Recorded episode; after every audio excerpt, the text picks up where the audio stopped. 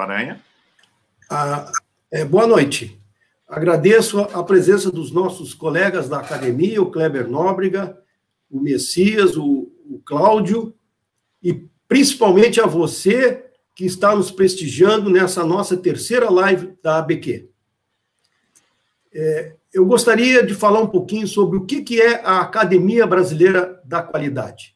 Nós somos uma organização do terceiro setor, não governamental, que estaremos fazendo 10 anos agora em novembro, e foi criada com o propósito de disseminar a cultura da qualidade no nosso país. Acreditamos sim que um povo desenvolvido e uma comunidade de pessoas com qualidade de vida tem como fundamento a qualidade em todos os seus sentidos e suas aplicações. Então, nós da ABQ perseveramos na disseminação do conhecimento, na emissão de posicionamentos importantes relativos a esse tema e, principalmente, em momentos, projetos, ações que visem mudar o comportamento nesta direção da valorização da cultura da qualidade. Por que esse tema, educação no ensino superior, é tão relevante para nós? Porque a educação, ela é a base para três conquistas de um país. A primeira é a formação de lideranças. Não existe um país com lideranças bem formadas e desenvolvidas onde o ensino superior seja inadequado ou fraco. Então é muito relevante porque porque as lideranças são o nosso futuro e a coletividade das lideranças promove essa transformação. Também é a força motriz da inovação. A inovação requer conhecimento, requer tecnologias, mas requer muito a capacidade de discernimento e de pensamento, ou seja, ensinar a pensar. E a formação superior, ela tem isso no seu conteúdo fundamental. E, por terceiro ponto, é a base do desenvolvimento econômico e social. Ou seja, a educação ela é construtora da competitividade e também da inclusão social, onde as pessoas possam mudar as suas vidas, os seus futuros para melhor. Esta é a relevância e a nossa intenção com esse tema. Sejam bem-vindos e começamos então o nosso, a nossa live. É, boa noite, eu sou o Kleber Nóbrega, também membro da Academia Brasileira da Qualidade. Tenho a honra de apresentar o nosso evento de hoje, já em detalhes. O tema a ser trabalhado é qualidade no ensino superior no Brasil e no mundo. E nós temos como debatedores os acadêmicos Messias Borges da Silva, Cláudio Moura Castro. O evento será moderado pelo nosso presidente Eduardo Guaranha, que fez a nossa a introdução, e eu aqui na, na coordenação técnica. Nosso primeiro debatedor de hoje, Cláudio Moura Castro, teve, fez a graduação na Universidade Federal de Minas Gerais, o mestrado na Universidade de Yale, em Economia, e o doutorado na Universidade de Vanderbilt, também em Economia. É professor na PUC, Rio de Janeiro, FGV, Universidade de Chicago, UNB, Universidade de Geneva, Universidade de La Borogne. Foi secretário executivo do CNRH IPEA, diretor-geral da CAPES, chefe da Unidade de Política de Formação da OIT, também em Genebra. Tem 50 livros sobre educação, políticas da saúde, ciência e tecnologia, turismo, aventura, arquitetura e ofícios manuais. Então, não é por acaso que vocês vão ver na tela do Cláudio esse cenário né, que compõe a vida dele. O Cláudio tem cerca de 300 artigos acadêmicos publicados e é colunista hoje da revista Veja e do Estadão. Então, Cláudio, boa noite, seja bem-vindo à live da BQ.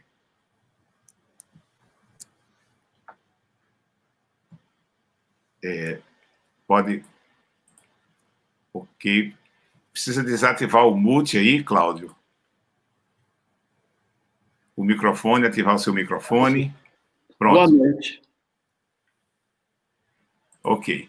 O nosso, o nosso segundo uh, debatedor de hoje, professor Messias Borges da Silva, acadêmico da Academia Brasileira da Qualidade, assim como o Cláudio, eu e o Eduardo Guaranha, engenheiro industrial químico pela USP, mestre em economia pela Unesp, em, desculpa, engenharia mecânica pela Unesp, doutor em engenharia Química pela Unicamp, Certified Quality Engineer pela SQ, nos Estados Unidos, professor visitante na Universidade de Harvard, livre docente em Engenharia de Qualidade pela Unesp, professor da USP Lorena e da Unesp, e instrutor em Lean Enterprise no MIT. Messias, muito boa noite, seja bem-vindo à live de hoje. Boa noite, boa noite, pessoas, convidados, convidadas que estão conosco. É, esperamos que essa live seja uma live é, interessante para que possamos discutir né, esse assunto, qualidade no ensino superior, que nos dá realmente aí uma, uma, uma, uma grande deixa né, para falar de coisas muito importantes. Bem-vindos e bem-vindas. Ok. Presidente Guaranha, então, a partir de agora, o senhor conduz. Muito bem. Bem-vindos, então, Cláudio, e Messias. É, dentro do nosso processo de lives, nós temos um momento de contextualização do assunto e, posteriormente, nós faremos as perguntas nossas, do público, e desenvolveremos o, o tema. Então, eu pediria que ao Cláudio é, desse durante 5 a 10 minutos, o tempo que entender necessário, o pano de fundo da sua abordagem, da sua visão sobre esse tema educação é, no ensino superior. Por favor, Cláudio. Vamos lá. Eu quero falar do século XIX, dos terremotos múltiplos do século XIX. Mas para entender isso, vamos voltar ao século XVIII, a um cavaleiro chamado Antônio Stradivari. Esse sujeito fazia os melhores violinos, até hoje ninguém conseguiu fazer melhor do que ele.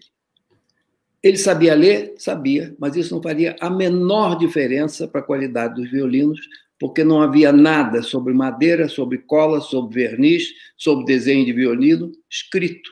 Portanto, é irrelevante.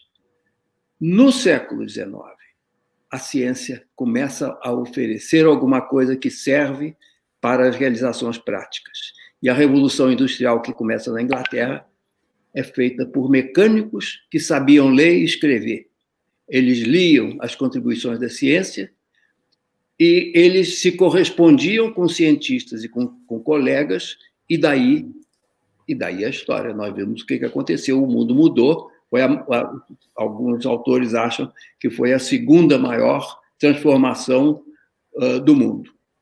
Mas aconteceu uma outra coisa.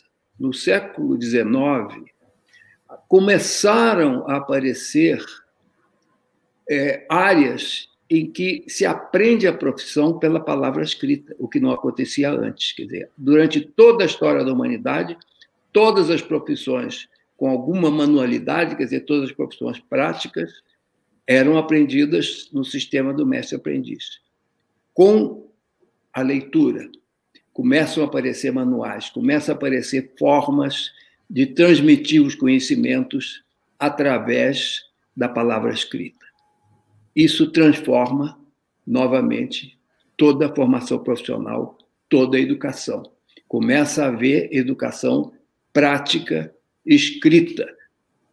E daí para frente, o que aconteceu é que cada vez mais é necessário passar muito tempo na escola para dominar o, o, conteúdo das coisas novas que estão aparecendo e cada vez mais é necessário também passar tempo na escola para aprender a profissão. Ou seja, é difícil imaginar algum tipo de aprendizado hoje que não passa pela palavra escrita. E uma palavra escrita cada vez mais rigorosa, cada vez mais complicada e que requer uma presença mais longa na escola. Portanto, dos dois lados, do lado da inovação do lado da formação profissional, que, que chega na engenharia, naturalmente, a educação se torna absolutamente vital e não, vê, não vemos nenhum cenário futuro que mude esse panorama.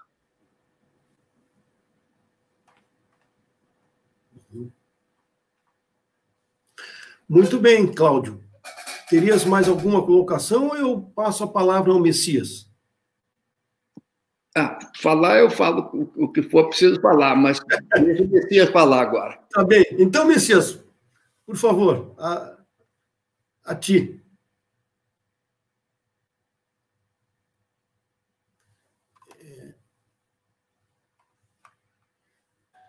Messias, nós não estamos lhe ouvindo.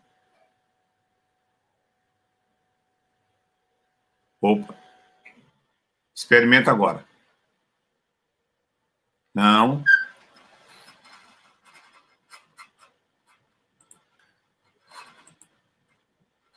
Alô, Messias? Não, tá, tá. Opa. Messias? É, não, não tá, não tá, não estamos lhe ouvindo. Mas isso é, isso é que é engraçado. A gente fez ensaio, é. a gente ficou aqui antes meia hora conversando. Sim. E talvez uma possibilidade, Messias, é desconectar e re... Isso. Né?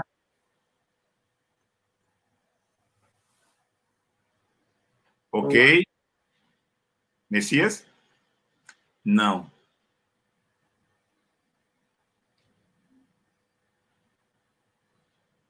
Não, não estamos lhe ouvindo.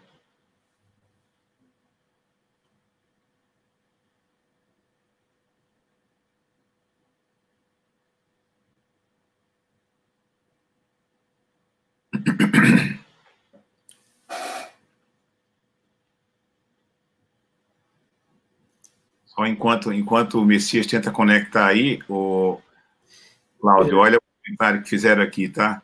Oi? Só o, comentário que o Ricardo Brown fez aqui, só o número de ferramentas na parede da casa do Cláudio mostra de qualidade. Eu sabia que vinha essa pergunta, esse comentário, né, Ele só está vendo uma parede. Ah, só está vendo E não está vendo a oficina lá no fundo, onde estão as ferramentas que eu uso. Essa é sua belezura.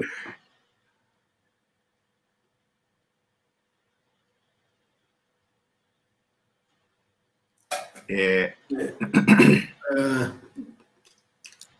Eu acho que a gente podia fazer o seguinte: enquanto o Messias ele vai tentar resolver e resolver o problema, Cláudio, a gente já podia fazer uma pergunta que tem a ver com a tua, a tua colocação. Vamos lá.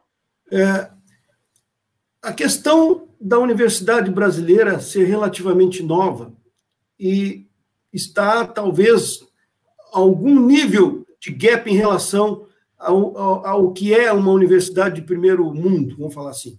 Em que a universidade brasileira se encontra mais distante do que é praticado no mundo em educação e a que se deve isso? Bom, primeiro, nós precisamos fazer uma diferença entre ensino superior e universidade. Universidade é um termo meio vago, porque, na verdade, o MIT não é universidade e Harvard é universidade e poucas universidades são universidade de pesquisa. Nós não podemos confundir universidade de pesquisa com ensino superior. O, o ensino superior, o papel predominantemente dele é transmitir conhecimentos, é transmitir uma profissão, ensinar a pensar, ensinar a fazer e, e por aí afora.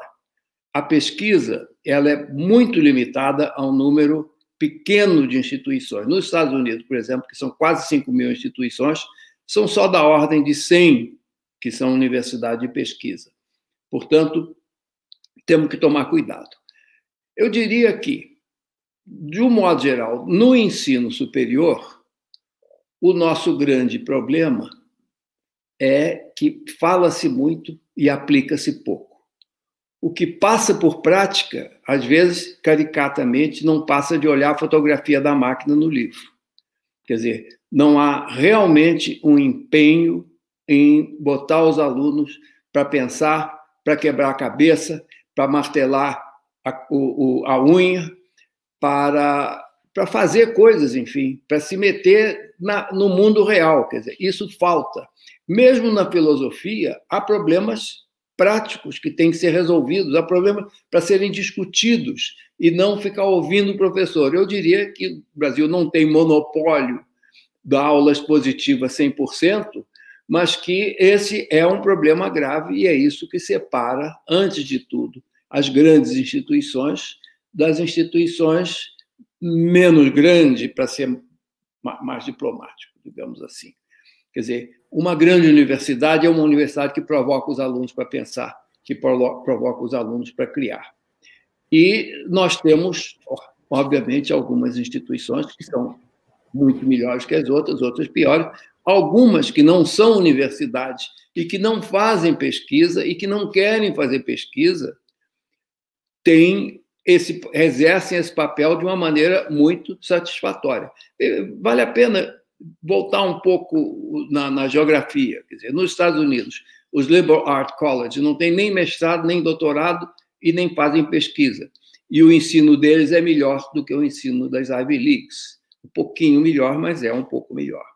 Na França, até uns anos atrás, nas grandes écoles, que são as únicas que têm vestibular na França, era proibido fazer pesquisa. Hoje é tolerado. Então, pesquisa e ensino são duas coisas que convivem de uma forma muito complexa. Então, eu não diria que o ensino é que a pesquisa é essencial na graduação. Pelo contrário, os, os dados que eu tabulei, as correlações que eu fiz, mostram que não há nenhuma associação entre proporção de professor em tempo integral, entre proporção de mestres e doutores e a qualidade do ENAD nas instituições privadas, ou seja, não adianta encher de PhD que o ensino não vai melhorar. Então, esse é o principal problema. Dizer, e, ele se rebate na ideia do decoreba. Quer dizer, você verifica o conhecimento é, indo ver se o aluno está lembrando o que você falou para ele, e não tentando ver se ele consegue aplicar num contexto diferente aquilo que lhe foi ensinado. Portanto, eu diria que essas são as grandes diferenças. Não é a pesquisa, porque, inclusive, são muito poucas universidades que fazem pesquisa no mundo inteiro. Ok.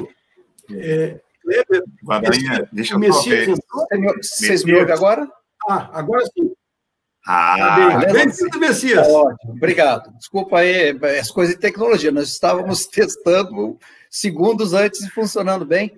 Mas, gente, é, eu, eu, eu, eu, eu fiquei um tempo fora, que eu reinicializei a minha máquina, né? Não, não ouvi totalmente o que o Cláudio colocou, mas é, a minha fala inicial, ela traz três componentes que eu considero assim muito importantes para falar desse cenário de qualidade no ensino superior no Brasil e no mundo.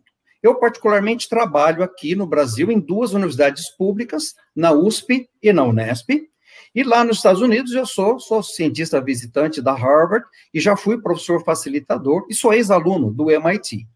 Muito bem. Então, as, as, mas também assim, né? Já fiz uma prospecção na Europa, o que as, as, as principais universidades europeias vêm fazendo. Eu também já tive a oportunidade de ir lá, capturar, fazer benchmark, disse o Vale do Silício, né? E se der tempo, até é, é, compartilho algumas coisas que eu vi no Vale do Silício, mas é, vamos aos três pontos que eu gostaria de, de, de, de trazer. Primeiro, nós temos que promover sérias mudanças para melhor no ensino superior brasileiro.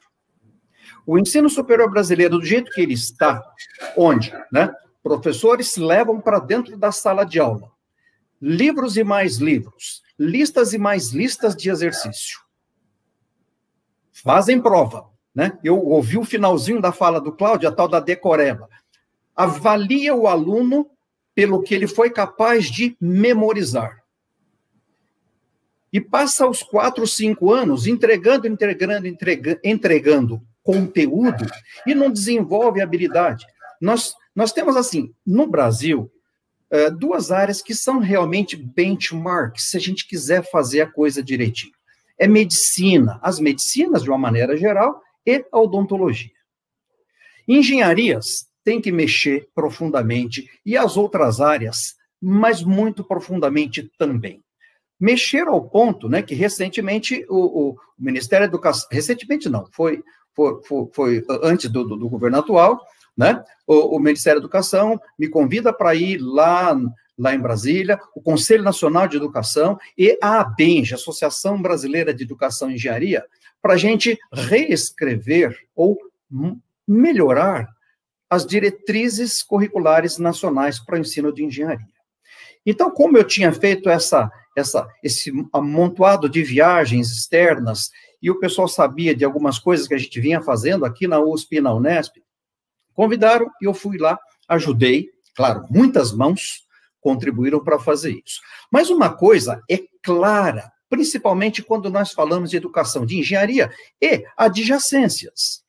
Não dá para ficar um aluno cinco anos dentro da faculdade livro, livro, livro, lista de exercício, lista de exercício, lista de exercício, e mão na massa, que é fundamental, muito pouco. Alguns até dizem, não, eu tenho laboratório, mas aquele laboratório que é o mesmo há 10, 20 anos, que os alunos sabem o resultado que vai dar no experimento, isso e nada é quase a mesma coisa. Então, esse é um ponto. Precisamos mudar. E esse mudar envolveria, a princípio, o quê? Esse mudar envolveria, num primeiro momento, a adoção de métodos de ensino para fazer frente a essa nova geração que nós estamos educando. Nós estamos educando nesse momento nas nossas universidades os millennials. Galera que está aí com idade entre 17 e 36 anos de idade. Esse pessoal pensa diferente, reage de forma diferente, é uma, uma geração completamente focada né, conectada, uh, quase que essencialmente digital.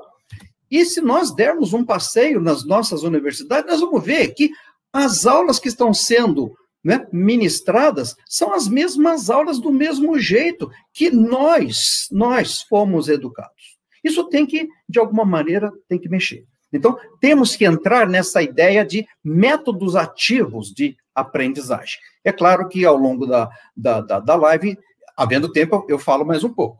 A outra coisa, né? As nossas cargas horárias, os nossos currículos das nossas faculdades, exceto as de medicina e, e, e odontologia, né? Os nossos currículos estão inchados. Nós temos que dar uma enxugada nesses currículos para que sobre mais tempo para que esses alunos efetivamente possam colocar a mão na massa. O pessoal ainda tem aquela ilusão de que o, o, o profissional de alto nível, seja ele formado por uma pública, seja ele formado por uma, por uma privada, que ele vai ser melhor em função da carga horária que ele, que ele né, do tempo que ele passar sentado numa cadeira dentro da universidade. Isso não é verdade, isso não pode, esse pensamento tem que mudar. E, e a terceira coisa, que é, né, eu disse que eu, eu, eu, eu, falo, a minha fala estaria baseada em três coisas. A terceira é, nós precisamos urgentemente de um processo de recapacitação de docentes. Né? Do, entregar um novo modelo de ensino, usando os mesmos métodos e as pessoas amarradas do jeito que elas vinham fazendo até aqui, não funciona. Não, eu, particularmente, sou de uma universidade de pesquisa. Né? É, tenho alguns contrapontos em relação ao finalzinho da fala do, do, do Cláudio, em relação a essa questão né, de ser de ponta, não sendo universidade de pesquisa, mas é, é, eu acho que nós teremos é, é oportunidade ao longo da live para abordar isso também. Essa é a minha fala inicial. Ok. Posso dar um, palpite? Sim, claro. É, eu gostaria de narrar muito rapidamente um experimento que eu estou ajudando a conduzir numa faculdade de medicina privada aqui perto de Belo Horizonte. Durante três anos, nós tentamos mudar a sala de aula. E tentamos mudar a sala de aula com método ativo, com ensino invertido, com uma visão da teoria cognitiva que mostra como que se aprende, como que se ensina, esse troço todo. Ensinando para médico, né? E também para advogados, etc. E, devagarzinho, a coisa andou, andou, andou. Quando veio a pandemia, a cabeça desses professores tinha mudado. Levou um a dois dias o curso de Direito para passar para distância, porque já estava tudo em Blackboard. E levou uma a duas semanas o curso de Medicina para passar para a distância. Ou seja, há algumas formiguinhas trabalhando nessa ideia de mudar sala de aula, de capacitar, etc. É devagar, tem, muito, tem mais inércia do que reação negativa, pelo menos é a minha experiência nessa faculdade. Os professores vão aceitam, mas vai muito devagar. Agora, sendo teimoso, muda. E eu, eu acho que uma faculdade de direito que consegue passar para o ensino à distância em dois dias é, mostra de que a cabeça dos professores, de uma forma ou de outra, mudou. Nessa linha, né, eu, eu, esses últimos três anos, eu tenho sido convidado para falar sobre esse assunto é, em universidades, principalmente públicas, tem algumas privadas também que, que já me convidaram e eu fui, mas a maioria das que eu tenho ido é, são universidades públicas, universidades federais, institutos federais, de norte a sul, de leste a oeste. Então, Cláudio, é isso. O pessoal está tá aguardando, né? Sabe que precisa mudar, mas está precisando daquele empurrãozinho de gente que saiba fazer um pouquinho mais, né? Para mostrar quais são esses, esses caminhos. Eu, particularmente, sou muito esperançoso é, sou muito otimista em relação aos nossos docentes. Eu digo que nós temos que recapacitá-los, mas eles estão, sim, né, concordo com você, ávidos por obter novos caminhos. É claro que sempre tem aquele que não quer mudar, não vai mudar, não quer e não vai. Não tem problema. Eu estudei no MIT. Né? Então, no MIT, eu tive aulas que você falava, nossa, que show! Mas você tinha aula que você fala, meu Deus do céu, se eu tivesse ficado em casa, teria sido melhor. Eu teria aproveitado muito mais. Então, é, também nas de primeira linha internacionais, é, isso, isso, isso acontece. Ok, Guaranha, deixa eu só fazer. Sim. Deixa eu só fazer um comentário aqui para a audiência e já, e já lhe devolvo a palavra. É, olha, nossa audiência está crescendo, Tá muito bacana. Sejam todos muito bem-vindos. A cada um que chega aqui cumprimentando, a gente dá vontade de cumprimentar individualmente. Então, sintam-se todos muito bem acolhidos. É, eu gostaria de convidar todo mundo para fazer assinatura do canal do YouTube, né, da Academia Brasileira da Qualidade, e convidar vocês também para irem colocando. Né? Já estão chegando algumas perguntas aqui, mas é, esse evento é feito para vocês, né, para que vocês possam perguntar, comentar, né, debater e é, a, o evento é feito por acadêmicos da Academia Brasileira da Qualidade, mas a opinião de cada acadêmico não expressa necessariamente a posição da academia. Então, aqui e acolá, a gente vai ter aí uns contrapontos, e é isso que enriquece o debate. Então, Guaranha, por favor. O Kleber, me diga, tens perguntas do nosso público a serem feitas? Sim. Eu gostaria, então, de que nós priorizássemos o público é, com certeza é um tema relevante. Eu também tenho umas questões aqui que é, são importantes, a meu juízo, mas eu gostaria que nós fizéssemos uma alternância entre as questões do público e as questões que nós temos por nós mesmos. Ok? Ok, bacana. Posso, posso trazer então uma já? Claro. Uhum. Ok, bacana. É uma pergunta da Marisa Eboli ela diz aqui o seguinte: no último ranking global de universidades publicado pela Times Higher Education, o Brasil é o sexto país com mais instituições na lista.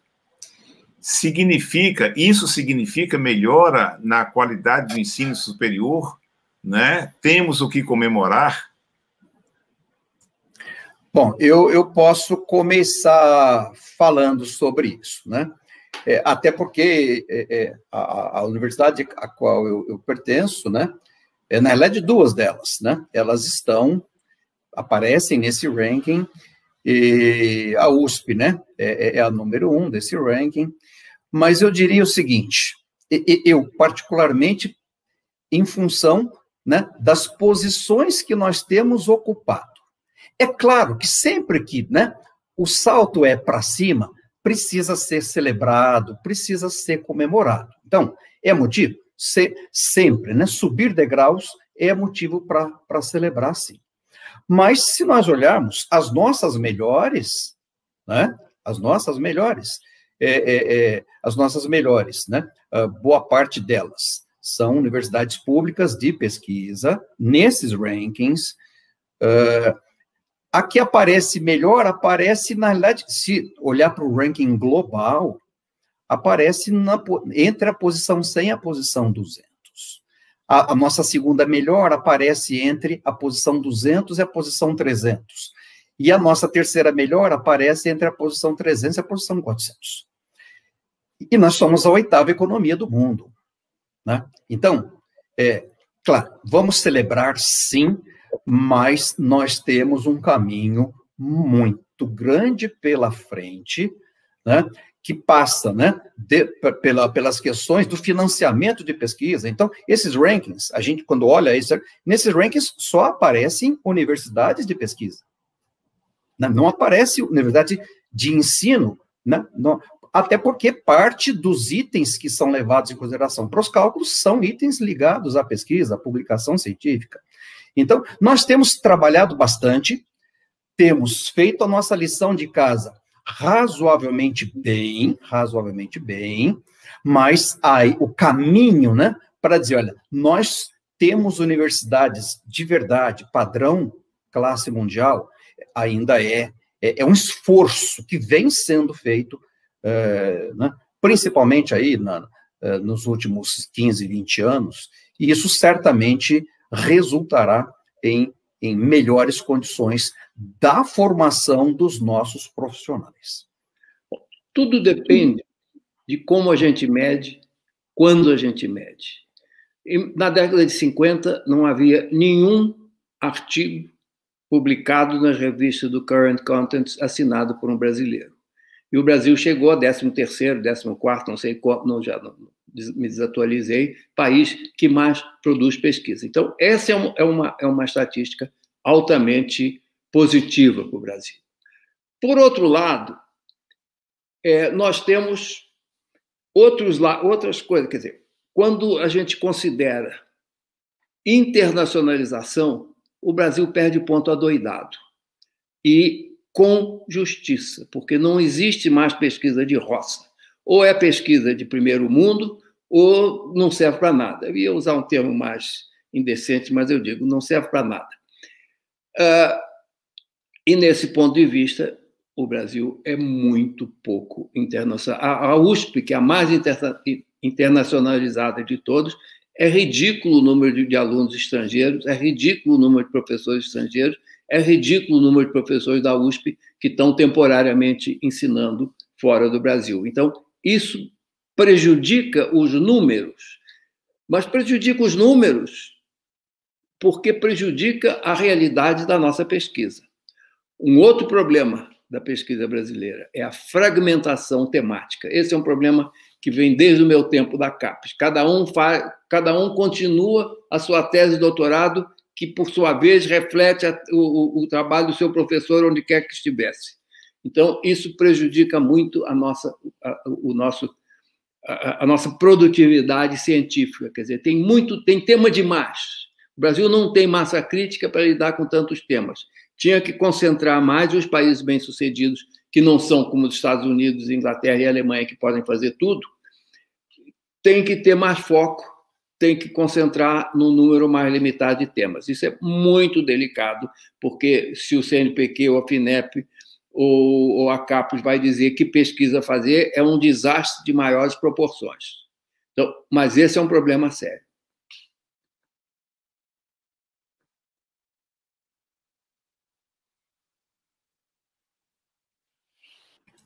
Seu microfone, Kleber. Isso. Guaranha, você eu estava mudo fui eu que tinha emudecido. É, o, o, Messias já conversou sobre isso, mas eu queria ouvir também a opinião do, do Cláudio. É, Fala-se muito na necessidade de integrar o ensino na prática do dia a dia das universidades com as, as, as organizações, as indústrias. Isso, às vezes, tem progressos. Eu mesmo vivenciei isso na Copesul, lá, uma empresa petroquímica, que trazia parcerias com a Universidade Federal aqui, mas era uma coisa às vezes sofrida, porque a burocracia parece que aquilo não era da natureza da instituição de ensino. Como que vocês veem e que como que seria uma estratégia para que isso se tornasse de fato Nós uma prática corrente? Da teoria cognitiva. A nossa cabeça é bem mais ruinzinha do que parece. A gente não entende as coisas no abstrato. A gente entende quando as coisas aparecem da sua forma concreta, aparecem no exemplo, na situação prática. Então, se eu quero ensinar teoria, eu tenho que encher de prática, porque senão eu não aprendo nem teoria nem prática. Obviamente, quanto mais crível for essa prática, mais eu aprendo, porque aquilo eu tenho motivação para aprender, aquilo me serve, aquilo será parte da minha vida ou já é parte da minha vida. Portanto, se eu estou falando de um curso profissional, uma engenharia, um direito, que seja, aquela experiência veraz do trabalho, ela é fundamental. E ela não se opõe à teoria, porque é ela que permite realmente entender a teoria. Ok. Messias? É, isso, isso de certa forma, é, é, é, reforça uma coisa que nas DCNs a gente colocou. Né? Nas DCNs atuais das de formação de engenheiros, a gente saiu daquele aquela coisa, né, que durante muito tempo a gente bateu. Ah, temos que entregar conteúdo. Não, nós não temos que entregar conteúdo. Nós temos que entregar competência. E isso que o, que o Cláudio falou vem exatamente nessa, nessa ligação de uma coisa com a outra. Precisa de conhecimento e precisa de habilidade. Por quê? Nós vamos, né, vamos sair de uma universidade e vamos para um mercado, seja ele um mercado industrial, de serviço, cada vez mais complexo. Nós estamos entrando, já entramos né, na, na, na era da indústria 4.0, onde as coisas se conversam, né? Por sensores. Então, é, a, complexidade ela fica cada vez maior. E aí também, né, reforçando uma, uma, uma fala do Cláudio, temos que trazer aos nossos futuros profissionais essa coisa do pensamento crítico. Ele tem que ser profundo, ele não pode navegar só na, na, na, na, na superfície, ele tem que ter profundidade. Problemas complexos requerem conhecimentos complexos requerem habilidades mais elaboradas. Então, é, mão na massa, né? Que lá fora eles chamam de hands-on. Isso tem que aparecer dentro do nosso sistema educacional por intermédio das diretrizes. Então, das engenharias, eu posso garantir que está assim agora. O pessoal tem mais três anos aí para para se virar e adaptar. As, as medicinas já são assim. Tá? As outras áreas, eu confesso que eu não sei exatamente como, como anda, né? mas conheço as realidades dentro das universidades. É, é, o caminho que precisa ser é, trilhado ainda é muito grande nesse sentido. Tem um, um palpitezinho, um exemplo. Eu estava na minha academia de escalada em Belo Horizonte, e estava me dando segurança um moço que eu notei um, um ligeiro sotaque francês. Eu disse, não, eu estou fazendo intercâmbio com a UFMG, que é uma boa, boa universidade de engenharia de produção. Eu perguntei, e, e eu, mas eu, ele era aluno da Pont de Chaussée, na França, que é uma das grandes escolas. Eu perguntei, como é que se compara? Ele disse, ah, não compara, porque aqui, na França, o professor ensina alguma coisa e eu vou lá e aplico. Aqui, o professor ensina alguma coisa e não aplica, então eu tenho que decorar. Quer dizer, esse moço, em dois minutos, ele fez o diagnóstico da educação brasileira. É. E Kleber, tu tens perguntas? Tenho, tenho mais um aqui. Eu tenho, na verdade, eu tenho vários, viu, Guaranha? Sim, por favor. É, eu, eu, eu, vou, eu, vou, pedir um, uma primeira. Eu, eu vou priorizar aqui na, na, na ordem que elas foram aparecendo tem uma pergunta do Márcio Miggs. É, deixa eu só localizar aqui. Nosso colega, Márcio Pronto. Miggs. Isso. Obrigado pela pergunta, Márcio. Ele diz assim: é, Messias, qual a grande novidade que o MEC previu para o ensino de engenharia? As, no, as novas diretrizes que você colocou no início. Comenta, comenta ainda se isso tem que mudar no pós-Covid Ok, Márcio, obrigado aí pela, pela pergunta. Então, veja, Covid nos pegou a todos de calças curtas, né? Ninguém tinha planejado isso. Mas tudo mostra que é, é questão de mais alguns meses e a gente vai retornando a, a, a, ao que seria né, o nosso normal. Do ponto de vista das novas diretrizes, as novas diretrizes para o ensino, de, para a educação e engenharia, elas estão fortemente calcadas nessa ideia de mão na massa, de não abrir mão daquilo que é importante, que é o conhecimento, que é a base, que é o fundamento, mas isso conectado com uma coisa que é a habilidade. Particularmente, eu, eu acho, eu acredito que a, a maior contribuição que eu levei para lá, eu sou hoje uh, o, o, o líder da América Latina de uma iniciativa chamada CDIO, Conceive, Design, Implement and Operate. Isso, inclusive, é novo, nem os meus, meus companheiros da, da ABQ estão sabendo, é, é coisa recentíssima.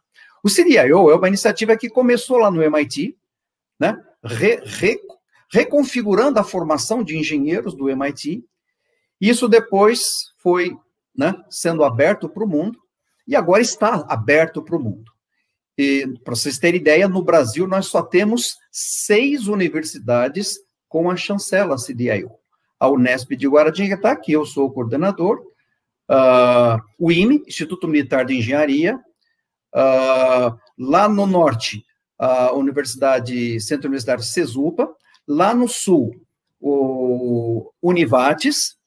É, aqui em São Paulo, Unitoledo e Unisal. Tá? E nós temos assim, né? É, essa para a formação tecnológica, para a formação de engenharia, CDIO é uma coisa muito legal que no momento oportuno, eu, tenho né, viajado bastante para falar disso. No momento oportuno, quem sabe até uma, uma live em relação a isso. Mas, é, voltando né, a, a, sua, a, sua, a sua pergunta, Márcio, é, o CDIO está permeado dentro das novas DCMs, eu e mais o pessoal do IME, né, fizemos isso. Uh, então, ou seja, essa amarração para que engenheiro seja alguém mão na massa, está lá. E as universidades têm até 2023 para fazer as devidas implementações. Então, e, e, e, a grande, assim, a grande mudança é essa coisa de para de pensar em conteúdo e passa a pensar em competência. Esse é, é, é, um, é um, é, na minha avaliação, um dos pontos mais interessantes das novas DCNs, além desses outros que eu já elenquei. Messias? Alô? Alô? Oi? Já que, já que tu falaste em competência, e agora me veio uma, uma questão complementar, que de repente o Cláudio também pode ajudar. Quando a gente fala em competência, nós falamos em conteúdo de conhecimento, aplicação desse conteúdo e a parte comportamental. É, tradicionalmente, a engenharia ela não trata da parte comportamental, certo? Ela trata do conhecimento, agora nas novas diretrizes, a parte da aplicação do conhecimento, mas essa parte que é a ação sobre isso, como está previsto a engenharia trabalhar também nesse terceiro pilar aí, que é a parte comportamental? Está previsto. Isso entra dentro de um pedaço desse todo curricular, e esse pedaço lá fora o pessoal chama de soft skills. Soft né? skills. Aqui nós temos chamado né, de competências transversais. E mais do que nunca, mais do que nunca, a humanização do currículo de engenharia foi, de certa forma, contemplada com isso, pensando né, que esse, chamar esse engenheiro para esse novo momento, momento 4.0, e vem 5.0, e vem, não importa qual, né? É, o Cláudio comentou lá atrás, se você faz uma base bem feita, as coisas podem né, ficar obsoletas, mas se eu tenho a base bem feita, eu sou capaz de acompanhar o que vem pela frente. inclusive, não só acompanhar, e aí detalhe, nós não, não, nós temos que não, não temos que ser apenas capazes de acompanhar, nós temos que ser agentes de transformação para fazer esse novo acontecer também. Né? Então, não ficar só naquela coisa de, ah, vou fazer aquilo que alguém já fez e me ensinaram a fazer. Não, nós vamos gerar coisas novas, uh, mas essa, dentro desse contexto das competências, as soft skills estão devidamente é, contempladas. Vamos olhar as duas pontas do processo. Essa coisa de interagir com gente, de, de mandar, de fazer, isso se aprende fazendo. Quer dizer, a ideia do fazer ela quase que automaticamente já incorpora uma série de soft skills. Então, isso quase que vem sozinho. Se o, se o fazer for bem direcionado, for bem orientado e não for uma coisa puramente repetitiva e mecânica. Por outro lado, tem o que vem antes, quer dizer, é ser capaz de ver a floresta e não apenas as árvores é ser capaz de ter uma visão de conjunto do mundo. Então, é muito sintomático que a escola de engenharia mais avançada do mundo, que é o Allen Institute, que foi criado por um bando de gente muito interessante, o Allen se preocupa muito em dar aos alunos uma visão das humanidades, de dar aos alunos uma visão de, de poesia, de literatura, e, e, e, e nas, nas, ciências sociais, etc. Quer dizer, então, não há nenhum cenário razoável de formar um profissional completo sem que ele seja uma pessoa que vê o mundo.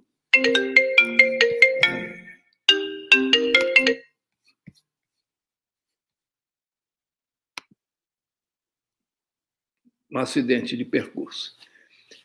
Ah, então, esse isso é absolutamente essencial que, as que, que exista essa base. E, e, na verdade, o que aconteceu é o seguinte: o Brasil copiou o ensino de engenharia, no caso, já que nós estamos falando de engenharia, do ensino da França de muitos anos atrás, quando só 5% da faixa etária fazia o ensino médio. Então, era uma escola era um ensino médio de elite, uma escola elementar de elite, um ensino médio de elite. Quando chegava no ensino superior, era só ensinar a profissão. A França, hoje, como toda a Europa, tem três anos de cultura geral no ensino superior. E nós continuamos com o modelo Polytechnique de, de, da Segunda Guerra ou antes. Então, há, um, há um, um problema aqui que os engenheiros não gostam muito de falar dele, porque. Mas que é absolutamente essencial. Quer dizer, nós não só na engenharia, mas em outras áreas, nós estamos na contramão com um currículo excessivamente profissionalizante e que não dá para o graduado comum, médio, do, do, do, do ensino médio, uma base cultural suficiente para prosseguir imediatamente para uma, uma profissionalização total, o tempo quase todo. Uhum. Nesse contexto, deixa eu só pegar o gancho, né? Eu, eu, eu estudei no. Estudei. Eu, eu, fiz um curso de gestão acadêmica para inovação no Olin, no Olin College. Olin College é uma escola de engenharia pequena, bem pequena, na região da Grande Boston, completamente diferente de tudo que a gente já viu. Eles não entregam matérias. O cara não estuda matemática, ele não estuda física, ele não estuda química ele tem um projeto e para fazer esse projeto acontecer, ele tem que ir recebendo certos conhecimentos para fazer frente.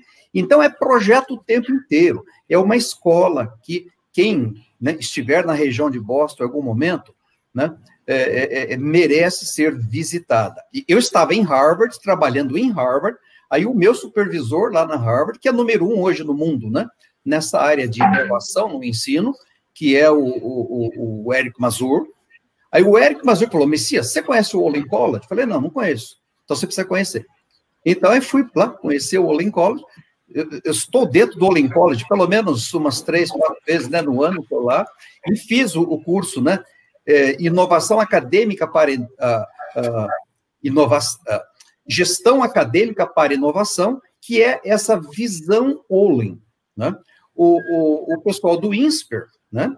Em São Paulo, é, é, é o, o, modelão INSPER é, é, é, basicamente capturado né, lá do, do, do Olin. Né? É realmente uma coisa assim diferente. E aí, Guaranha, um diferente que, é claro, quando o Messias foi ajudar a escrever as novas diretrizes curriculares, o Messias já conhecia o All College, já tinha tido a oportunidade de fazer, então, algumas dessas coisas que o Cláudio comentou, o All é realmente diferente. Algumas dessas coisas também estão contempladas nas nossas DCMs. Sim. Tu tens uma questão aí, Kleber? É, eu tenho uma para você é o seguinte, eu estou anotando aqui as questões e eu, eu, no meu controle, eu, eu vou no papel aqui, viu? Coisa antiga mesmo. É, eu vou anotando a hora. E a última que eu anotei aqui agora era 6h48. Aranha, nós já estamos às 6h52, para uma live que está prevista para uma hora, né? Então, eu gostaria de perguntar já a vocês... Vou te, já vou te adiantar. não, não apenas pelo início que a gente eh, sacrificou um pouco o nosso ouvinte, né, em função de não ter a disponibilidade do, do Messias, mas também pelo assunto, eu tenho uma proposição, que nós estendamos isso até, digamos, é, sete e meia, ali mais 30 minutos em relação ao nosso horário, porque eu tenho algumas questões, com certeza, que vai ser um bom pinga-fogo, e eu vejo que também o nosso, nosso público tem questões, porque o tema educação eu, eu digo assim, ó, é, agora um desabafo pessoal meu. Né? Eu, eu, sou formado há 40, vou fazer 46 anos formado em engenharia mecânica aqui na Universidade Federal, excelente tudo. Mas eu, eu passo ali e eu vejo, o prédio é igual, a, o meu sobrinho se formou também, conversando com ele é muito parecido. E aí fica essa questão da ansiedade, que é a seguinte: se a educação tem todos esses é, é, essa característica de desenvolvimento inclusão social, base para inovação, base para formação de liderança, não tem país de primeiro mundo, etc, etc, que a educação não seja uma prioridade. A questão é, e aí talvez aí já venha a pergunta, por que que nós relevamos a educação sempre para um plano secundaríssimo? Não é questão de governo A, B, C ou D. Parece que ninguém quer acreditar que a educação é tudo isso, ou é alguma coisa assim planejada para que a gente não chegue lá. Eu não sei, eu queria ouvir a, o ponto de vista do, do Cláudio e do Messias com relação a isso. Por que, que nós não conseguimos priorizar a educação como de fato ela merece ser priorizada? Eu tenho a minha resposta. E a mesma que eu venho dando há muitos anos e não fez a menor diferença. Uh, no fundo, a sociedade brasileira não valoriza a educação.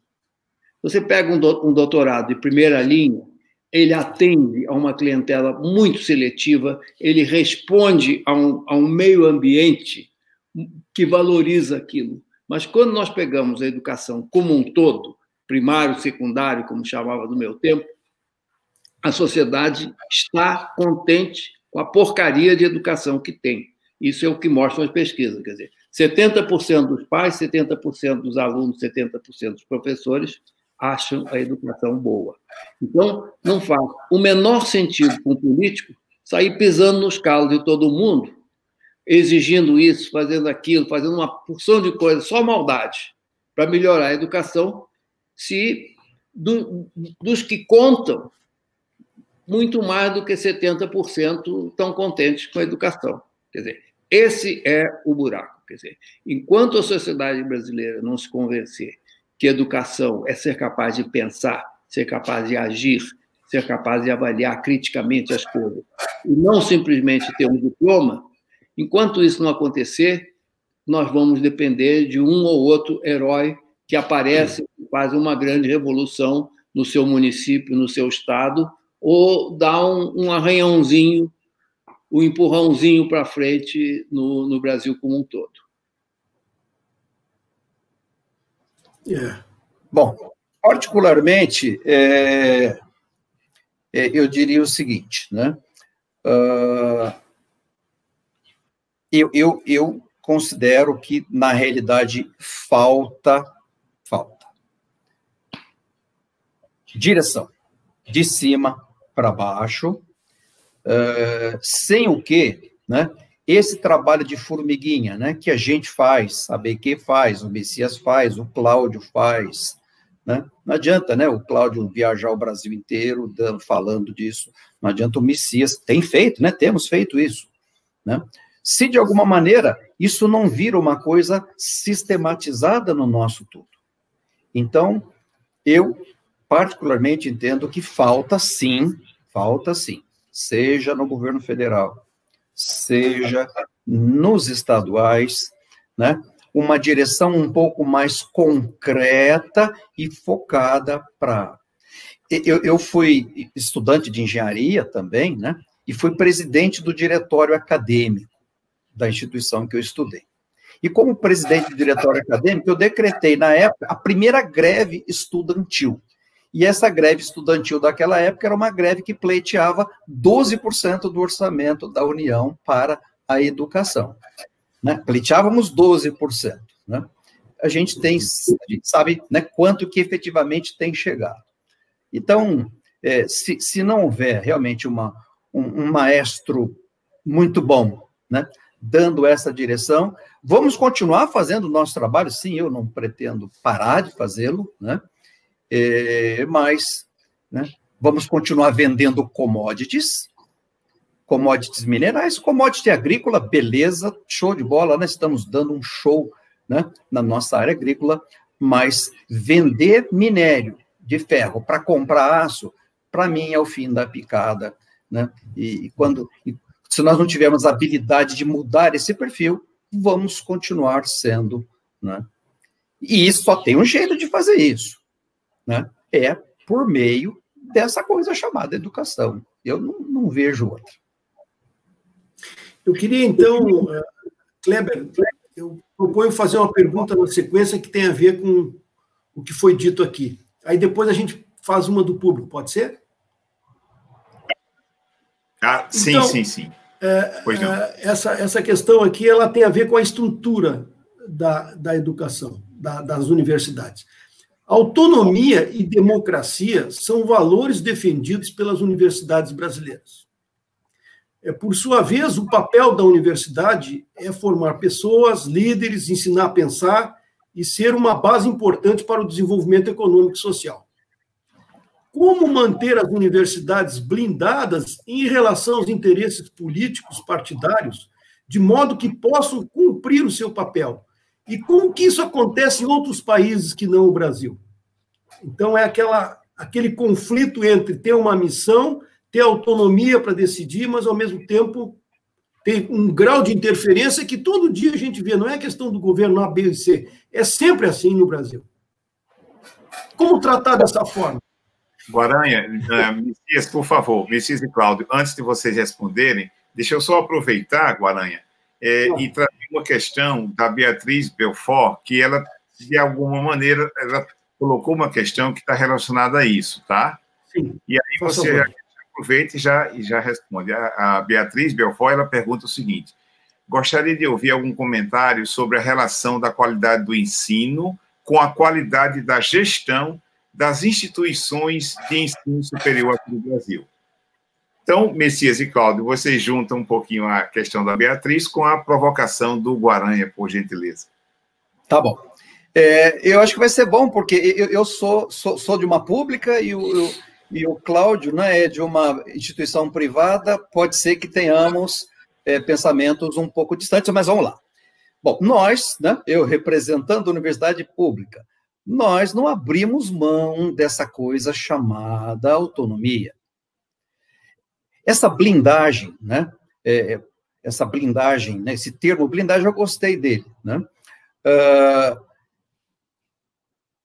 demorou muito tempo para a gente conseguir, de alguma forma, ter algo que se aproxima dessa blindagem. Porque a universidade, se ela ficar, né, se ela ficar ao a vontade específica do governo A ou do governo B, vai ser um Deus nos acuda. Ela tem que ter, né? e aí eu estou defendendo, assim, universidades com característica de universidade de pesquisa, né? Pesquisa você não faz em seis meses, você não faz. É claro que essa Covid, né, esse vírus, corona, é, nos, nos obrigou a fazer, está nos obrigando a fazer pesquisas que levaria anos, sim, em alguns meses. Talvez aprendamos né, um pouco com isso também. Mas, independente disso, a maior parte das pesquisas que se faz, e vamos pensar que pesquisa não é só pesquisa que tenha um cunho, um cunho né, de fundo tecnológico. A pesquisa básica, né? O Cláudio foi presidente da CAPES, né? Sabe muito melhor que eu dessas questões. Mas é, pesquisa tem que ser uma coisa planejada para o médio e longo prazo. Então, se a gente não tiver autonomia, e, e, e, muita gente acha que autonomia é fazer as coisas do jeito que quer. Não é bem isso. Autonomia, a gente respeita, tem que fazer tudo de acordo com a Lei 8666, a gente não pode fazer nada diferente, a gente recebe né, inspeção do Tribunal de, de, de Contas do, do Estado, quer dizer, é tudo feito rigorosamente dentro do que a lei prevê. Mas, né, se a gente tiver algumas dessas aberturas para governo A ou governo B ficar dando muito pitaco, uma, uma coisa é ficar dando pitaco, e esse pitaco entendam né, como interferência negativa, e a outra coisa é a universidade aberta para enxergar demanda e trabalhar para atendimento de demandas, demandas sociais, né? demandas de natureza tecnológica. Então, eu aqui entro nesse, nesse no time defensor né, da abre aspas blindagem, que foi o termo que você usou, mas é uma blindagem positiva, né? não é uma blindagem para fazer o que quer do jeito que quer. Não, as coisas, né? Os gestores, e pegando a pergunta da moça, né? Os gestores das nossas universidades, né? Tem, tem, tem, na minha opinião, feito um trabalho muito, muito interessante, mesmo não tendo sido preparados para serem efetivos gestores, né? Mas montam equipes, né, com pró-reitores de alto nível, né, com experiência, no nosso caso, né, internacional. Então, as coisas, é, é assim, é, se quebrar essa autonomia, aí vai virar realmente um angu de caroço. Muito e bem. a Assembleia Legislativa ali, o governo do Estado de São Paulo está tentando fazer. É, de alguma maneira, a gente já está tentando também né, evitar que a coisa caminhe para esse, esse lado. Muito bem. Nós temos uma situação extremamente delicada. É preciso blindar, para usar o termo, a universidade, ou o que quer que seja, instituição, centro universitário, o que seja, de influências deletérias, sobretudo de natureza política. No caso das universidades de pesquisa, continuidade é tudo. É muito. Leva 10 anos para criar um bom grupo de pesquisa e leva 10 dias para destruir. Isso eu repetia quando estava na CAPES. Repetia porque via acontecer. Por outro lado, a universidade funciona com recursos do contribuinte, que recebeu a missão dele, através do voto, de gerir essa instituição da forma que mais atenda às suas necessidades, suas da sociedade, não do, do, dos políticos. Isso, então, cria uma situação delicada. Quer dizer, do ponto de vista contábil, se as contas estão certas, se está. Isso, isso, é, isso é bem feito, até exageradamente rígido, atrapalha muito a pesquisa, o excesso de burocracia, o excesso de procedimentos para comprar, para vender, para receber, para pagar, etc. Agora, para que rumo vai a universidade? Quem determina isso? No momento, nós temos que o reitor ele não é escolhido pelo governo. O governo tem ali escolhe de uma lista tríplice tanto. Quer dizer, então a universidade está em mãos de pessoas que são parte interessada, tem vested interests, e que não necessariamente representam a sociedade. Eu, não, eu, eu, eu, eu enfatizo a dificuldade do problema. Não vejo uma solução fácil, mas nós não podemos ignorar os dois lados da equação: a necessidade de proteger essa instituição tão vulnerável, tão frágil, a necessidade de obter continuidade em muitas atividades e a existência de um mecanismo que faça com que o, o rumo da universidade reflita o interesse da sociedade. Quer dizer, se nós vemos, por exemplo, as universidades americanas, você tem um Board of Regents, que são representantes do, da, da sociedade, do governo, de todo mundo, que é, em última análise, quem manda nas universidades. Aqui nós não temos isso. Quer dizer, nós temos um problema. Eu não sei a solução, poderíamos longamente conversar sobre diferentes possibilidades, mas eu não gosto da ideia de que não há um mecanismo dentro da universidade que representa o governo, que, por sua vez, representa a sociedade. Certo. Muito bem. É, é, esse é um assunto, esse é um assunto difícil mesmo, né?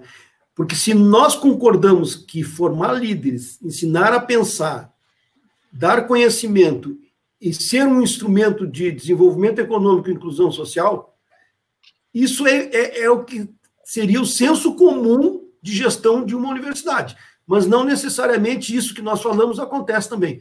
Eu acho que o assunto é talvez uma segunda live ou terceira aí, para a gente discutir melhor isso. Tu tens alguma questão, Kleber? Tenho, tenho. Quantas você quiser, a lista nós aqui está grande, viu? Nós Bora temos aí. mais 25 minutos. É. Tá bom, mas bacana, ótimo. É, mas só adiantando, pegando o gancho no que você comentou agora, já tem gente aqui pedindo uma segunda live, viu, Messias e Cláudio? já vários, vários pedidos aqui, já solicitando isso aqui. Não, não é hoje, não, né? Porque daqui a pouco eu vou ficar com fome. eu vou dar aula daqui a é. pouco, né? É. Teve um momento aqui do nosso bate-papo que, que a gente estava um pouquinho ali para engenharia e veio um comentário do Basílio Dagnino, né? Ele dizendo que sugerindo que a gente saísse um pouco também da, da engenharia. E aí eu vou aproveitar e trazer a pergunta do Haroldo Ribeiro, que faz a seguinte questão: Os docentes de ensino superior não se sentem autossuficientes e resistentes para interagir com o mercado de trabalho, tornando a universidade distante da realidade? Deixa eu pegar um, um pedacinho do problema. As áreas nitidamente científicas, acadêmicas, seja sociologia, filosofia, matemática uh, ou as humanidades, elas têm uma certa distância do mercado de trabalho. O que é o prático da filosofia? Eu não sei. Enfim, e por aí afora. Agora, as áreas profissionais, o direito, a engenharia, a administração, elas têm uma necessidade muito forte de gente que tem a vivência da profissão. E uma, para criar um incentivo muito um incentivo grande para a contratação de mestres e doutores, criar, criaram-se incentivos exagerados. Então, hoje, há um forte desincentivo para que, sobretudo, as universidades federais, mas no fundo todas, porque conta na nota do MEC, ter dentro dos seus professores pessoas que tenham vivência prática do mundo. Isso é verdade na engenharia, é verdade no direito, é verdade na administração. Então, todo mundo tem doutorado. E todo mundo e muitos têm um doutorado assim, saiu da graduação, fez mestrado, fez doutorado. Tem um professor da USP que diz que são professores criados no cativeiro. Isso é muito ruim para nós. Nós temos que ter uma proporção razoável de gente que venha do mercado, que, gente que tenha experiência, se tem doutorado, se tem mestrado, se tem graduação, se não tem nem graduação, não faz a menor diferença. Nós precisamos o contraponto das pessoas que vivem o mundo das empresas ou das organizações, do que seja, e o, contra, e o, e o mundo acadêmico. É essa fertilidade cruzada, é essa dialética dos dois lados que enriquece do jeito que é, eu dou um exemplo concreto. Eu estava no positivo até, até uns anos atrás e me contaram o caso. Eles estavam fazendo um tecnólogo de, de manutenção e tinha a possibilidade de contratar o chefe da manutenção da Volkswagen, que a fábrica é lá, para ser professor. Se eles contratarem o chefe da manutenção, eles vão ter uma nota X. Se, em vez do chefe da manutenção contratar um, um jovem mestre que nunca entrou numa fábrica, a nota melhora. porque o chefe da manutenção da Volkswagen não tem mestrado. Então, isso é uma distorção do MEC profunda, uma distorção que, que, que é da natureza do processo, que não vai, que é muito difícil mudar, porque as pessoas que mudam todos têm doutorado. Eu tenho, não, não, é, não é por aí. Mas é fundamental que se mude essa regra. Eu venho, eu venho batalhando há uns, sei lá, uns 30 anos e o resultado zero. Particularmente, é, eu, eu digo o seguinte: a distância entre né, os portões da universidade e, e da necessidade de mercado é grande, ainda é grande. Vem melhorando bastante, vem melhorando bastante, tá? Nós temos hoje uma quantidade de professores nas universidades, eu, eu sou um deles, né? É, é, eu, antes de, de, de ser doutor, eu fui engenheiro numa, numa indústria bélica militar, né? contratado pelo nosso uh, acadêmico, no, mais novo acadêmico né, da academia, o Mauritinho Maranhão. O Mauritinho Maranhão era coronel do exército lá em Piquete e me contratou. Então, eu, eu jovem, com vinte e poucos anos, fui trabalhar. E aí, mestrado e doutorado vieram depois. Então, eu sou um daqueles casos da parte realmente tem, né? O, o de cativeiro, que fez o mestrado, sequer pisou né, numa, numa indústria, mas posso dizer, é, é, esqueci o nome da pessoa que fez a pergunta, que esse perfil começou a mudar aqui no país. Está muito longe de ser, por exemplo, como é o Industrial Liaison do, do MIT, tá? Inclusive, a maior parte das nossas grandes empresas brasileiras pagam 60 mil dólares por ano para o MIT para ter acesso a coisas do MIT, tá? Industrial Liaison, uh, Haroldo, né? E, e, e assim, uh, é um perfil, é um perfil que tende a mudar. Esse vai levar um pouco mais de tempo, vai levar um pouco mais de tempo. Agora, não pode levar tanto mais tempo, até porque o financiamento né, da, da nossa universidade é um financiamento quase que essencialmente público. Né? CAP, CNPq, FINEP e, e, as fundações de amparo à pesquisa dos estados. Né? Então, ou seja, ah, praticamente quase que toda a nossa pesquisa, o financiamento é público. Lá fora, lá fora, você tem muita, muita empresa colocando altas somas de dinheiro, né? Eu estudei no MIT, tive, né? Uh, tive, ali o MIT é uma cidade e nessa cidade você tem as mais importantes empresas, por exemplo, a Biotech estão ali e coloca dinheiro. Você está andando num, num, corredor do MIT, você vê lá, ó, queremos um pós-doc dessa área e tal, paga, sei lá, 4 mil dólares por, por mês, e, mas para fazer coisa para resolver demanda né, desse setor. Então, tem um investimento para a pesquisa mais pesado.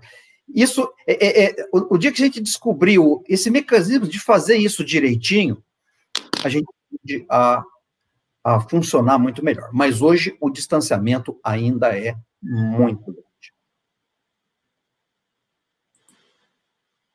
Seu microfone.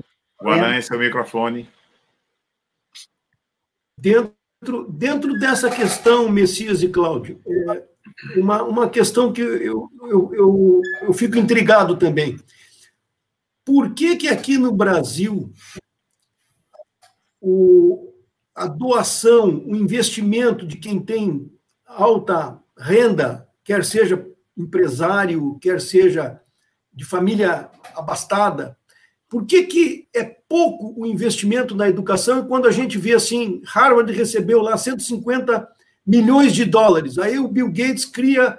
Eh, enfim, isso tem a ver com a cultura, tem a ver com aquilo que o Cláudio falou, que nós não valorizamos a educação, então, consequentemente, isso não é um valor, ou isso é entrar, são entraves burocráticos. Na verdade, enfim, comentários sobre isso aí. Como, como é que você comentando esse? Tá.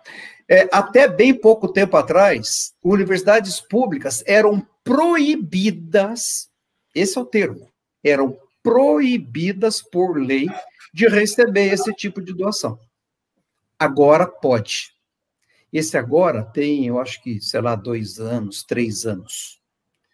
Então, é, é, eu acho que quem tem hoje a maior, maior know-how em relação a isso é uma associação de ex-alunos da Poli, da Politécnica, da USP, e por conta né, dessa desse novo desse novo desse novo momento agora a gente pode receber.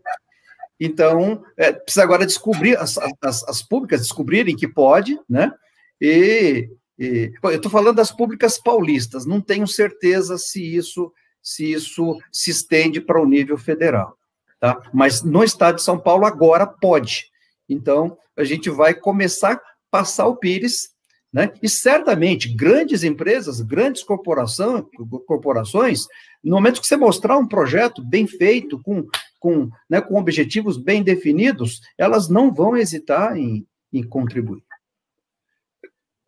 Primeiro comentário: nós estamos fazendo uma comparação com um país protestante com uma grande tradição de filantropia. Quer dizer, um, um Estado historicamente pequeno e, diante disso, uma missão social da filantropia. Você vê o peso da filantropia dos ex-alunos de Harvard, incluindo Jorge Paulo Lehmann, e aqui nós somos muito mais latinos, não existe essa tradição. Quer dizer, então, em parte, se a gente for olhar a Europa, não, não será muito diferente. Quer dizer, a Europa é mais parecida com o Brasil é, desse ponto de vista voltando ao comentário do, do, do, Messias, eu me lembro a dificuldade que teve o Delfim e o Mindlin para doar as bibliotecas, as respectivas bibliotecas para a USP. Foi um pesadelo, foram anos e anos e anos de burocracia para ganhar um troço.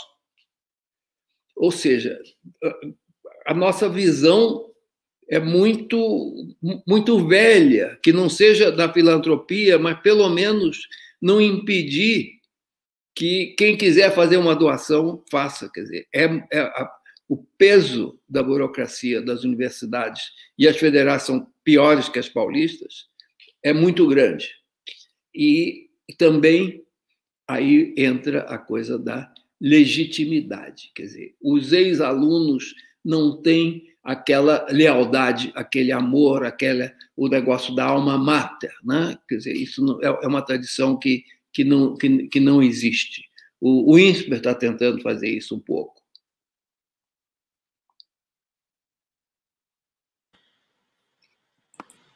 É... Seu microfone, Guaranha.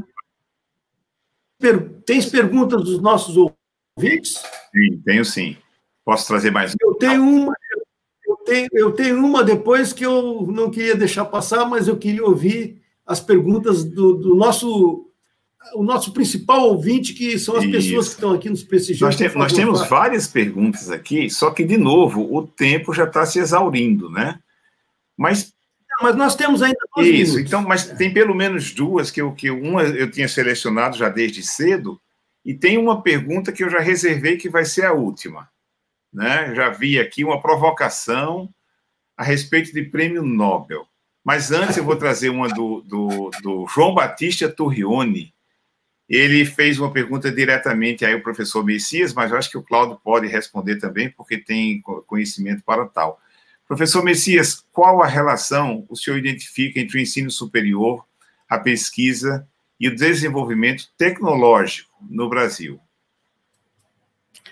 Obrigado, professor Torrione, professor lá da Unifei, amigo nosso aí, autor de vários livros muito interessantes. Torrione, nós somos de universidade pública e nós né, temos é, trabalhado essa ideia de que não há como fazer desenvolvimento tecnológico sem pesquisa. E isso feito em lugares preparados para isso. Institutos de pesquisa, por exemplo, o IPT em São Paulo, né? É muito bem capacitado para isso, mas não é uma universidade. E no restante, as universidades. Então, assim, é, para mim, essas três coisas estão diretamente relacionadas. Eu, eu, eu não consigo ver um ensino é, do mais alto nível sem pesquisa. Eu não consigo ver. Tá? Não consigo ver isso. É claro que nós sabemos que nós podemos construir, por exemplo, é, colleges, né, faculdades, é, que não são necessariamente de pesquisa, mas que tenham alguma vinculação, com, pelo menos a vinculação com pesquisa precisa ter. Porque senão né, fica só a repetição daquilo né, que alguém fez. Então, para mim, essas três coisas são essenciais para o desenvolvimento de um país. Um ensino superior do mais alto nível, pesquisa bem financiada, bem gerenciada, até porque não fiscalizada, dependendo da origem dos, dos recursos, né? E, e, e, a gente sabe que, né, uh, se isso for feito, na, a, a questão do desenvolvimento tecnológico é quase que uma, uma consequência. É a minha opinião.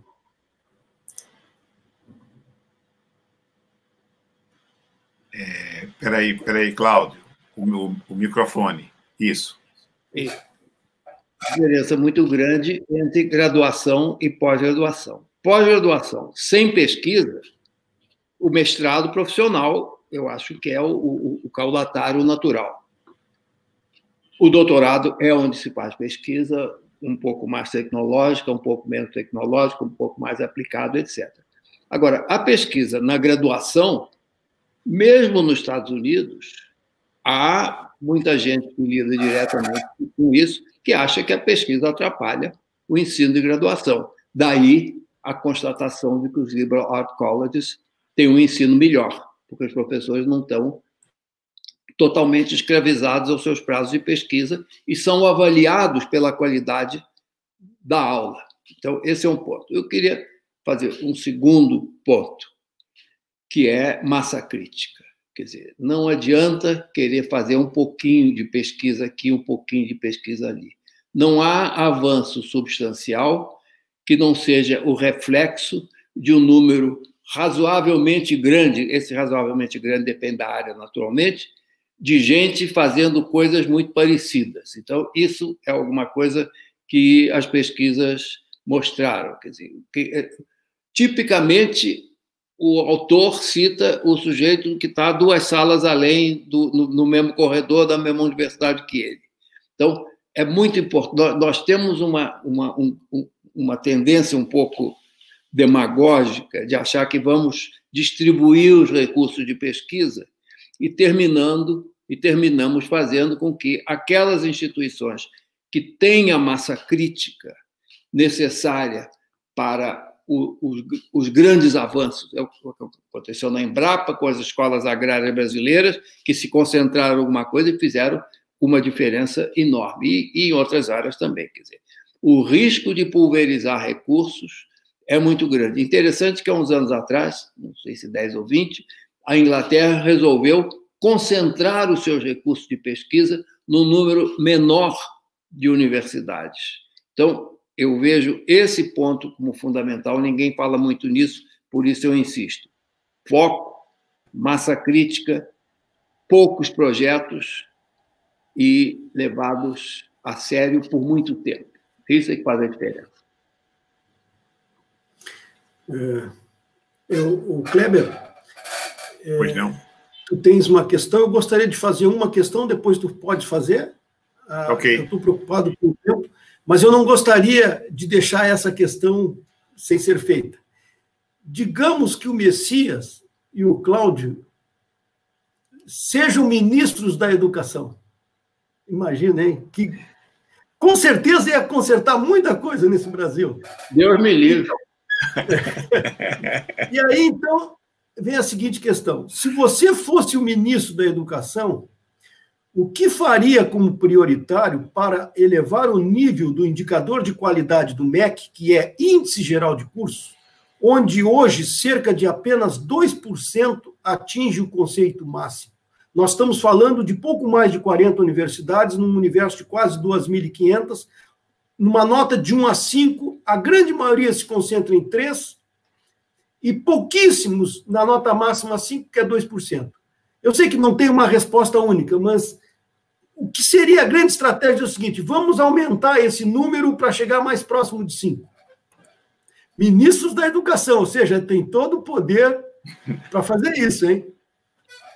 Então, então, então vamos lá. Vamos lá. É, eu, particularmente, é, ajudei a fundar uma escola pública. Então, assim, eu sou um defensor da escola pública.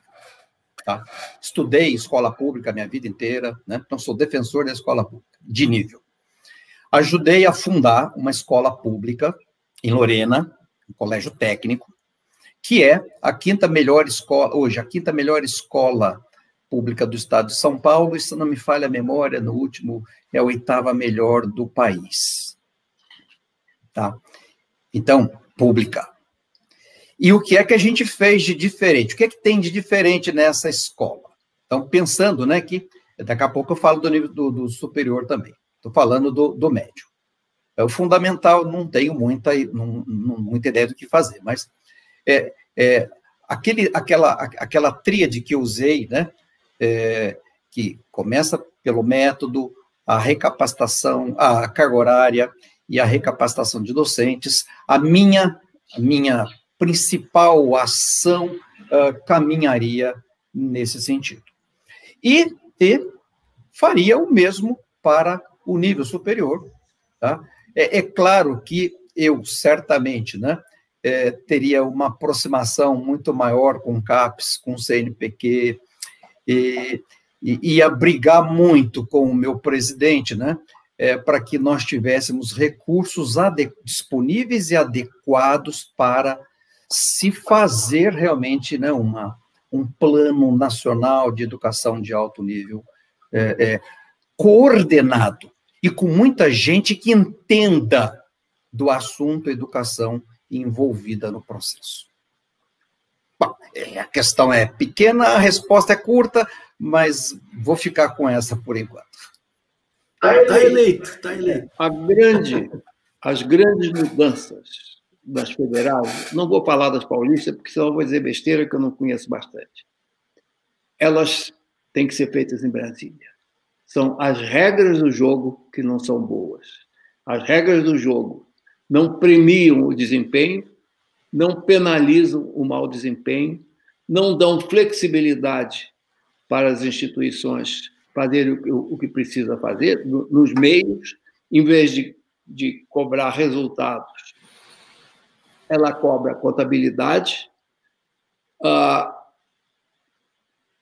por exemplo, se um, se um reitor ou se um chefe de departamento conseguir heroicamente tirar um professor que não dá aula, por exemplo, no limite, o dinheiro gerado não volta nem para o departamento, nem para a universidade, volta para os cofres da União. Quer dizer, o sistema de incentivos é perverso, a forma de escolher reitor é perversa o, a, a, a autonomia para contratar, descontratar, etc., etc., etc., é perversa. Então, nós temos um sistema em que as universidades federais são muito piores do que deveriam ser, porque o próprio MEC, junto com o Tesouro, junto com o Conselho, junto com o Congresso, junto com tudo, uma, uma grande, uma grande confusão, tem regras que são disfuncionais. Uma empresa não sobreviveria muitos meses com as regras que se impõem às universidades federais, se, se tivesse, se, se fosse dar prejuízo, etc. Enfim, mas o ponto fundamental é a disfunção das regras que regem a universidade. Não há incentivos, não há penalidades, não há autonomia para manobrar, para operar, para comprar, para vender, pagar, receber, e, e, enfim, esse, esse é o problema. Quer dizer, o problema das universidades federais não está nelas, está em Brasília. O Guaranha, posso colocar então a última pergunta? Sim, por favor. Ok. É uma pergunta da Marisa Eboli, ou Eboli, né? Então, sento aqui. Vocês acreditam que um dia, não muito distante, teremos um professor ou aluno de uma de nossas instituições de ensino superior recebendo um prêmio Nobel? Legal. Eu, eu, eu tenho, tenho, tenho, tenho essa convicção. Né? Agora, é, nós temos que também, é, de certa forma, é, é, nos despir, e quando eu digo nos despir, são colegas cientistas, de uma maneira geral, né? Nós até já tivemos, né? Batemos na trave. É, os bastidores, né? Isso não foi publicado, né? Mas os bastidores comentam que na realidade a gente só não tem um Nobel até hoje por conta de uma certa blindagem que nós mesmos fazemos eh, em relação aos nossos pares. Tá? Então, é, eu acho que despindo-se um pouco dessa questão né, da vaidade, do orgulho, é, é, não, não, não é para demorar para ter um Nobel, mas até já era para termos tido. Né? Mas, assim, o, o, nível de pesquisa que a gente faz, é, é, é, é eu estou em Harvard, né, eu estou no MIT, eu convivo com isso, então, eu, eu conheço as nossas, né? apesar de nós termos muito menos recursos para pesquisa, a qualidade da nossa pesquisa é uma qualidade muito boa. Eu acho que eu estou fora, né? Daí, do, do, né, eu tenho 64 anos, acho que eu estou fora dessa. Mas temos muitos cientistas jovens, brilhantes vindo por aí, e temos muitos cientistas, né? Já seniores você fala, meu Deus do céu, como é que esse cara ainda não ganhou, né? Então, eu acho que estamos perto, acho. Bom, eu concordo plenamente com o Messias, mas eu voltaria a um argumento que eu já usei hoje. Quer dizer, em geral, os Nobel resultam de grandes projetos. Quer dizer, há 100 anos atrás, não, mas hoje eles dependem de massa crítica de muita gente trabalhando nos mesmos temas. E, infelizmente, a nossa pesquisa é muito é, fracionada, muito pulverizada. Então, nós não temos os grandes. Temos pouco, alguma coisinha tem. No caso do genoma, foi bem interessante, mas nós não temos. É, é, nós tendemos a ter uma coisa que reflete uma falsa democracia. Quer dizer, eu, eu quero fazer isso, eu faço isso. Eu quero fazer aquilo, eu faço aquilo e, no fim de contas, nada soma o peso necessário para o salto que leva a um, a um prêmio Nobel. Ok. Muito bem, Kleber. Eu acho que está chegando o nosso tempo. Chegou. Chegou. Chegou, né? Bom, eu, eu, acho que realmente a gente, até respeitando as pessoas que assumiram o compromisso de ficarem conosco até às sete, nós atendemos às sete e meia. Eu, particularmente, estou gostando muito. Guaran, Guaran mim... deixa eu só dizer uma coisa. Olha, a audiência está aumentando. Aumentando? Não só, é, não só ela se manteve nos é. últimos 50 minutos, como está ainda aumentando de vez em quando, uma a mais aqui. Bem, o que, que nós podemos dizer? É que nós vamos estudar, sim, a possibilidade de fazer uma outra live com esse tema, porque a gente sabe que é um tema raiz, assim, para nossa para o nosso país, né? E, então, com certeza, a gente já, já até já tinha percebido né, a importância disso. Mas eu, eu vejo que a gente deveria concluir agradecendo muito a esses momentos com o Messias e o Cláudio, o Kleber também, que é o, o grande líder de, dessas nossas lives, foi por entusiasmo dele que a ABQ entrou nesse projeto, então é a nossa terceira live, depois, ao final, eu vou anunciar a nossa quarta live, ainda não, né?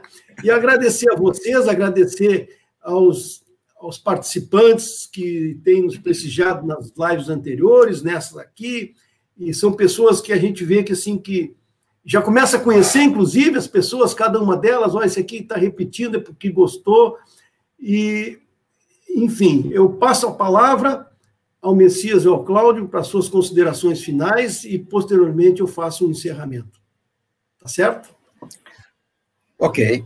Só tenho que agradecer aí o convite, né, de vocês para participar desse assunto, que é um assunto que hoje, né, está é, é, é, tá no meu sangue, né, o meu dia a dia está é, tá envolvido com isso. É, fico à disposição para caso, né, é, queiram fazer é, esse debate parte 2. Foi muito bom. Né? Meus alunos né, da USP estão me aguardando nesse momento. Eu, eu, tenho uma aula que eu começaria às 19 horas, e eles foram convidados. Imagino que alguns estejam até por aqui, né? Vou sair daqui, só vou tirar o paletó e tal. E, e aqui onde eu estou, já vou colocar um quadro branco que vai ter anotação e tal. Então, ou seja, é, é, isso, a minha vida é isso, né? Apesar de ser um cientista, um pesquisador, a minha vida é isso, é educar. Então, falar de educação e não só falar de educação, mas agir proativamente para uma educação de outro patamar, de outro nível no país, isso nós temos que fazer. Isso é nossa obrigação. Eu fico feliz, fiquei feliz, né, de ter podido compartilhar um pouco disso com, com a nossa audiência. Tá certo. Obrigado, Messias. Coisa boa conversar fiado com gente sabida, né? E com uma plateia interessante, fazendo perguntas interessantes e curiosas. Isso, isso, é, uma, é uma maravilha. É, é, foi para isso que a gente se preparou, né? Tá certo. Obrigado, Cláudio. Fica, fica aí o nosso compromisso de, no momento oportuno, nós avançarmos nesse tema educação. Né? Vamos sim. E, Kleber, é, eu gostaria então de mostrar e convidar a todos para a nossa quarta live no dia 16 de setembro, daqui duas semanas nós vamos falar sobre os ensinamentos de Deming no Brasil e o Brasil. Nós temos dois colegas nossos acadêmicos, o Márcio Migues e o Getúlio Ferreira, que são conhecedores e o, vivenciaram com o Deming pessoalmente algumas experiências quando da vinda aqui, quer na usina siderúrgica, quer na vinda com, na Alto Latina também, o Deming foi uma pessoa de grande valor nos ensinamentos de qualidade nessas duas áreas aqui. Então, é sobre isso que nós vamos falar e trazer esses ensinamentos do Deming ao momento atual e refletindo sobre hoje como está a questão da qualidade, a gestão da qualidade, os fundamentos do Deming, a sua aplicação hoje. A gente vê que são coisas quase que perpétuas, os 14 princípios, e o, e o, saber profundo do Deming, toda vez que a gente toma contato com aquilo, a gente diz assim, puxa, é atemporal esse conhecimento. Mas, enfim, eu queria convidá-los para que no dia 16, às 18 horas, estivessem conosco para compartilhar dessa quarta live da BQ. Muito obrigado e, mais uma vez, bom final de noite.